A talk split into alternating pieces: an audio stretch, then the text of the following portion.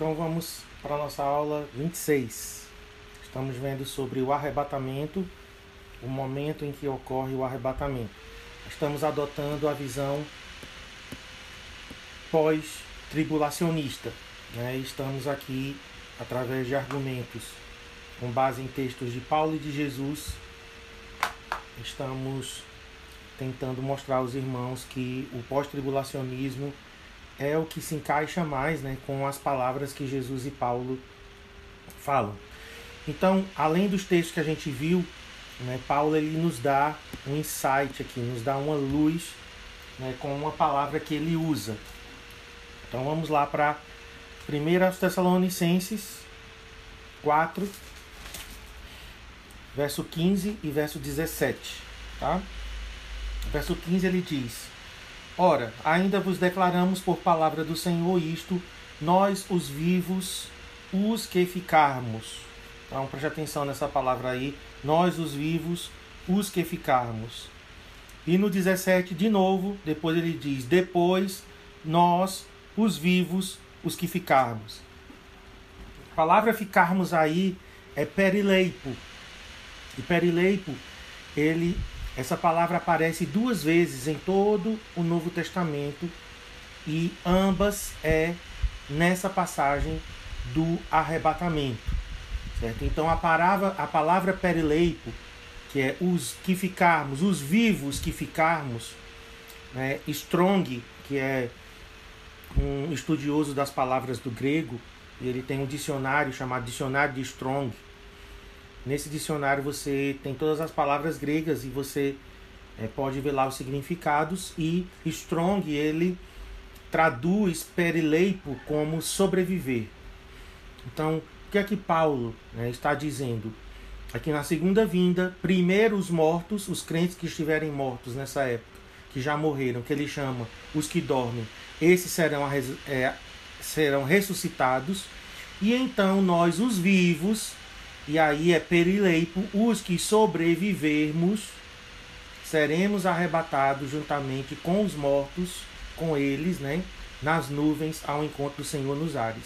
Então, os mortos são ressuscitados e os crentes vivos nesta época, ou seja, aqueles que sobreviveram à grande tribulação, juntamente com os mortos, encontrarão com o Senhor nos ares.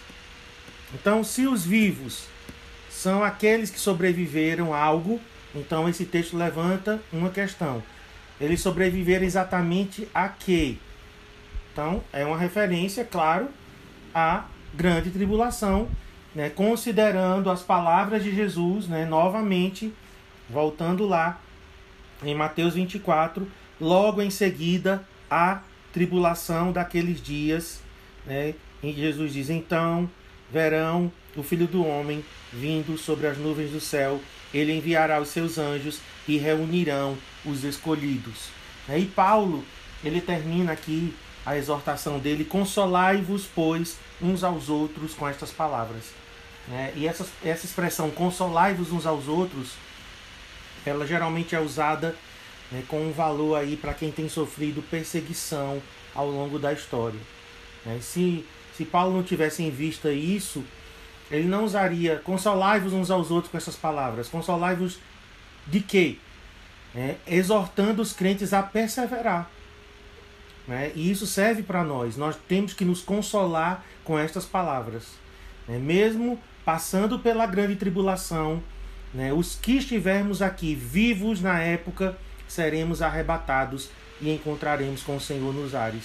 Os que morreram serão ressuscitados e também encontraremos juntamente com eles o Senhor nos ares. Agora, a terceira verdade é que a ressurreição ocorre após a tribulação. Então, nós não advogamos, não defendemos a ideia de duas ressurreições, porque o pré-tribulacionista ele defende que vai ter uma primeira ressurreição dos crentes né, que estão mortos antes da tribulação para poder os crentes encontrar com Jesus e ficar sete anos no céu. Então, os crentes mortos naquela época serão ressuscitados. E eles também dizem que durante a tribulação, as pessoas que morrerem na, durante a grande tribulação serão ressuscitadas no final da grande tribulação, quando Jesus voltar. Então, eles colocam como se fosse duas ressurreições, e a Bíblia ela não mostra duas ressurreições dos santos. A ressurreição dos santos ocorre quando Jesus aparece nos ares para arrebatar os cristãos. Isto incluirá aqueles cujos corpos morreram em Cristo, bem como aqueles que ainda estão fisicamente vivos na terra no momento da volta de Jesus. Então, de novo, 1 Tessalonicenses, eu estou fazendo questão de ler e reler e reler para isso ficar bem claro né, para nós. Porquanto o Senhor mesmo, dada a sua palavra de ordem, ouvida a voz do arcanjo, ressoada a trombeta de Deus, descerá dos céus, e os mortos em Cristo ressuscitarão primeiro, depois nós, os vivos, os que ficarmos, seremos arrebatados juntamente com eles entre nuvens para o encontro do Senhor nos ares. Então, estou fazendo questão de sempre estar tá repetindo. Com relação à ressurreição, diz: não abrir e fechar de olhos. Agora vamos para outro texto de Paulo, que é 1 Coríntios 15. Finalzinho lá de 1 Coríntios, capítulo 15, 51 a 53.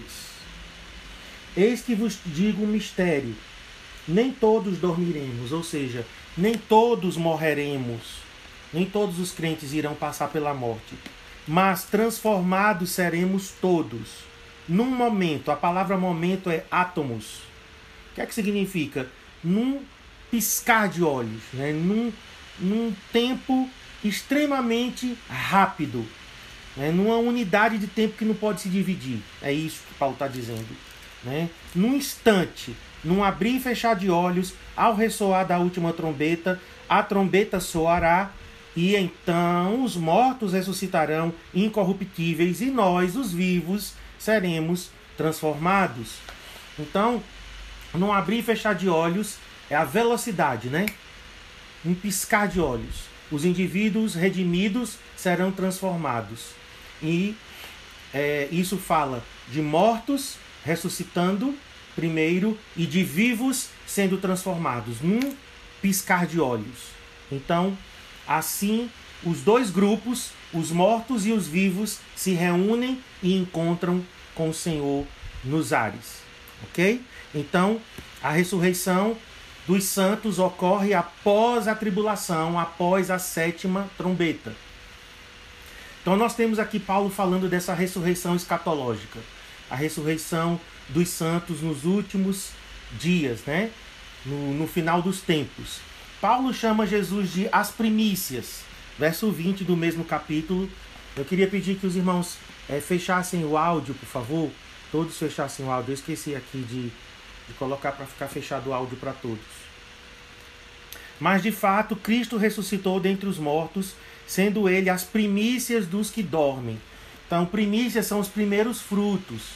O que é que Paulo está dizendo? Que a ressurreição de Jesus, Jesus é a primícia dos que dormem, garante a ressurreição dos santos no final desta era.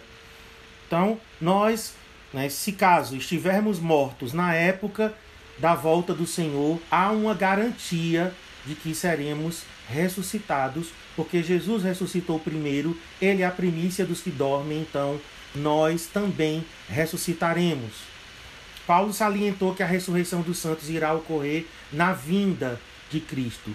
A única vinda de Cristo, que é ensinada no Novo Testamento, é a segunda vinda de Jesus, que ocorrerá depois da tribulação. Olha o texto aí de novo, Mateus 24, 29 a 31. Jesus dizendo: Logo depois da tribulação se verá o sinal do Filho do Homem vindo sobre as nuvens do céu. É importante notar que a Bíblia nunca ensina duas ressurreições separadas dos santos. João descreveu a única ressurreição dos santos como a primeira.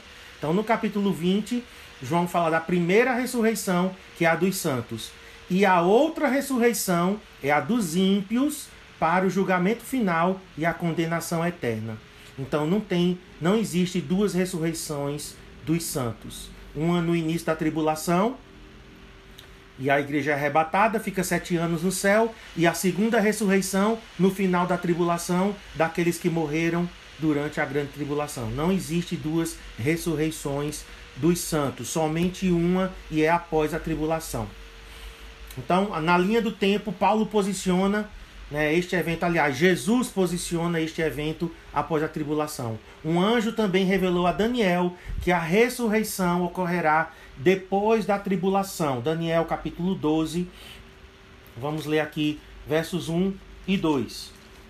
Nesse tempo se levantará Miguel, grande príncipe, o defensor dos filhos do teu povo, e haverá tempo de angústia. Tempo de angústia aqui é a grande tribulação, a qual, qual nunca houve, desde que houve nação até aquele tempo, mas naquele tempo será salvo o teu povo, todo aquele que for achado inscrito no livro, tanto judeus quanto gentios. Né? Está implícito aqui. Muitos dos que dormem no pó da terra ressuscitarão, uns para a vida eterna e outros para vergonha e horror eterno. Então, Daniel também deixa claro que a ressurreição ocorrerá depois da tribulação. Então, nós não podemos irmãos, defender, eu não posso defender a, o pré-tribulacionismo, porque ele defende a ressurreição dividida em duas etapas, uma antes e outra depois da tribulação. E nós só cremos em uma única ressurreição dos santos, que é no final da tribulação. Então Jesus foi as primícias de uma colheita que será colhida até somente após a tribulação. Esta será a primeira e única colheita dos cristãos de todas as eras num único evento de ressurreição. Então, como eu já falei, num cenário de arrebatamento pré-tribulacionista, duas ressurreições deveriam ocorrer. Uma antes da tribulação da igreja e outra após a tribulação.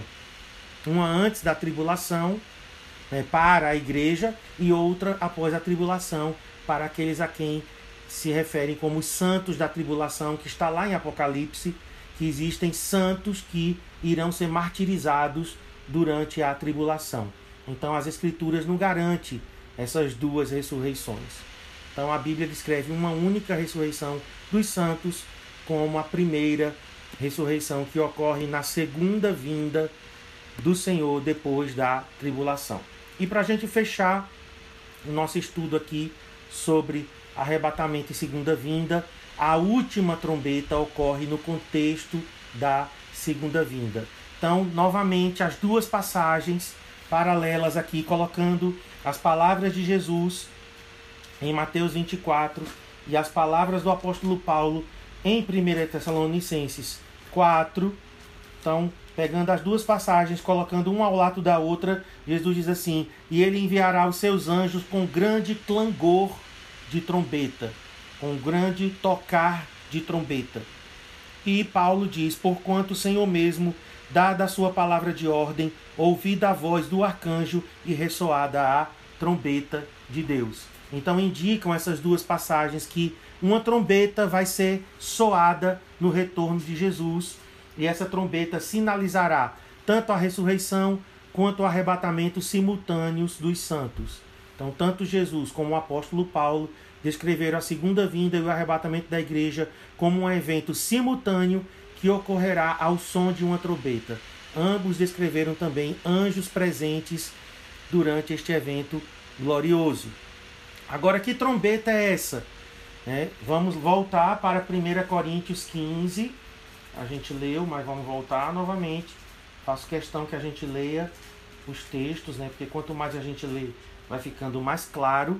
Então, diz assim: num momento, num abrir e fechar de olhos, ao ressoar da última trombeta. Então, o soar da última trombeta. Santos ressuscitam, igreja arrebatada ao soar da última trombeta. Então, se o arrebatamento fosse pré-tribulacionista, a última trombeta ocorria sete anos antes do retorno pós-tribulação de Jesus. Então, não poderia ser última trombeta. É, a última trombeta teria que soar antes da grande tribulação para a igreja ser arrebatada, os santos ressuscitarem, a igreja ser arrebatada, encontrar com Jesus nos ares e ficar sete anos no céu. Não seria a última trombeta. Porque a última trombeta, conforme Apocalipse, é a sétima. Nós estamos pegando O texto de Jesus em, Ma em Mateus 24, dizendo que a volta dele vem ao som de trombeta, com anjos tocando trombeta. Estamos pegando 1 Tessalonicenses 4, que Paulo também diz que a volta do Senhor, a nossa reunião com o Senhor, vai ser ao som de trombeta com anjos. Agora, estamos pegando 1 Coríntios 15, quando ele diz que a ressurreição e o arrebatamento, a transformação dos vivos, vai acontecer ao soar da última, e agora, finalmente, ligando com Apocalipse, verso capítulo 11, versos de 15 a 18, que fala da sétima trombeta. Quais são as cinco coisas que acontecem ao soar da sétima trombeta? Os reinos e impérios da terra se sujeitam à liderança manifesta de Jesus. Né? Deixa eu ler Apocalipse 11. A gente já leu em aulas passadas, mas eu quero ler novamente. Apocalipse 11, 15 a 18. O sétimo anjo tocou a trombeta e houve no céu grandes vozes, dizendo: O reino deste mundo, o reino do mundo se tornou de nosso Senhor e do seu Cristo, e ele reinará pelos séculos dos séculos. E os vinte e quatro anciãos que se encontram sentados no seu trono diante de Deus prostraram-se sobre o seu rosto e adoraram a Deus, dizendo: Graça te damos, Senhor Deus Todo-Poderoso que és e que eras, pois assumiste o teu poder, o teu grande poder e passaste a reinar. Então aqui nós temos os reinos deste mundo passando agora a se tornar do nosso Senhor. No 18, na verdade as nações se enfureceram, chegou porém a tua ira e o tempo determinado para serem julgados os mortos, para se dar galardão aos teus servos os profetas, aos santos e aos que temem o teu nome, tanto grandes, tanto pequeno, tanto aos pequenos como aos grandes, e para destruíres os que destroem a terra. Então, ao soar da sétima trombeta, que é a última, o que é que vai acontecer? Reinos e impérios da terra se sujeitam à liderança de Jesus, as nações vão se enfurecer contra o Senhor. A gente viu isso aqui na batalha do Armagedon. E então o anúncio do iminente julgamento dos ímpios mortos. Então eles vão ser avaliados e eles vão ser declarados culpados, permanecerão mil anos no Hades, né, para depois serem jogados no lago de fogo. Os santos serão recompensados. Então nós teremos aqui o tribunal de Cristo com o soar da última trombeta, quando encontramos com o Senhor nos ares e ele volta, aí nós temos o tribunal de Cristo e seremos recompensados, e Deus destruirá os rebeldes que restarem na terra, porque eles são responsáveis por destruir a terra. Então aí Paulo diz que o mistério é cumprido. Paulo descreveu a ressurreição que ocorre na segunda vinda como um mistério. A gente já leu aí 1 Coríntios 15, 51. Né? Então ele diz assim: olha, vamos voltar lá. Só um instante. 1 Coríntios 15, 51. Eis-vos digo um mistério: nem todos dormiremos, mas transformados seremos todos. É, em Apocalipse 10, a gente é informado que nos dias da voz do sétimo anjo, quando ele estiver para tocar a trombeta, cumprir-se-á o mistério de Deus capítulo 10, verso 7. Mas nos dias da voz do sétimo anjo, quando ele estiver para tocar a trombeta, cumprir-se-á então o mistério de Deus, segundo ele anunciou aos seus servos, os profetas. Que mistério é esse? Que os santos mortos ressuscitarão e os vivos serão transformados e arrebatados. Sabemos de Paulo que pelo menos parte do mistério de Deus é o fato de que os santos serão glorificados no momento do arrebatamento. Ele liga o cumprimento deste mistério da ressurreição com o soar da última trombeta. João nos informa que o mistério se cumprirá com o soar do sétimo anjo, ou sétima trombeta. Conforme mencionado anteriormente, sabemos que o conteúdo das Escrituras que cumpre a descrição da última trombeta é a sétima encontrada no livro de Apocalipse. E concluímos então que a segunda vinda, o arrebatamento dos santos e a ressurreição dos santos, todos ocorrerão ao soar da última trombeta, que é a sétima trombeta no livro do Apocalipse. Então, vou finalizar aqui para a gente começar as perguntas e respostas com o gráfico aqui do arrebatamento pós-tribulacionista. Então, a igreja passa pelos sete anos de tribulação na terra e nesse instante aqui, mortos ressuscitam, vivos são transformados, encontram com o Senhor nos ares. O Senhor vem descendo, encontra com a igreja nos ares e então volta imediatamente para a terra. Nós consideramos aqui, ó, arrebatamento e segunda vinda como um evento só. Ressurreição dos mortos, transformação dos corpos dos vivos. Então, santos, é, mortos e vivos são glorificados, arrebatados, encontram com o Senhor nos ares e descem para estabelecer, para a destruição do império do anticristo e estabelecer o reino milenar. Então nós consideramos tudo isso como segunda vinda, um evento só dividido em duas etapas.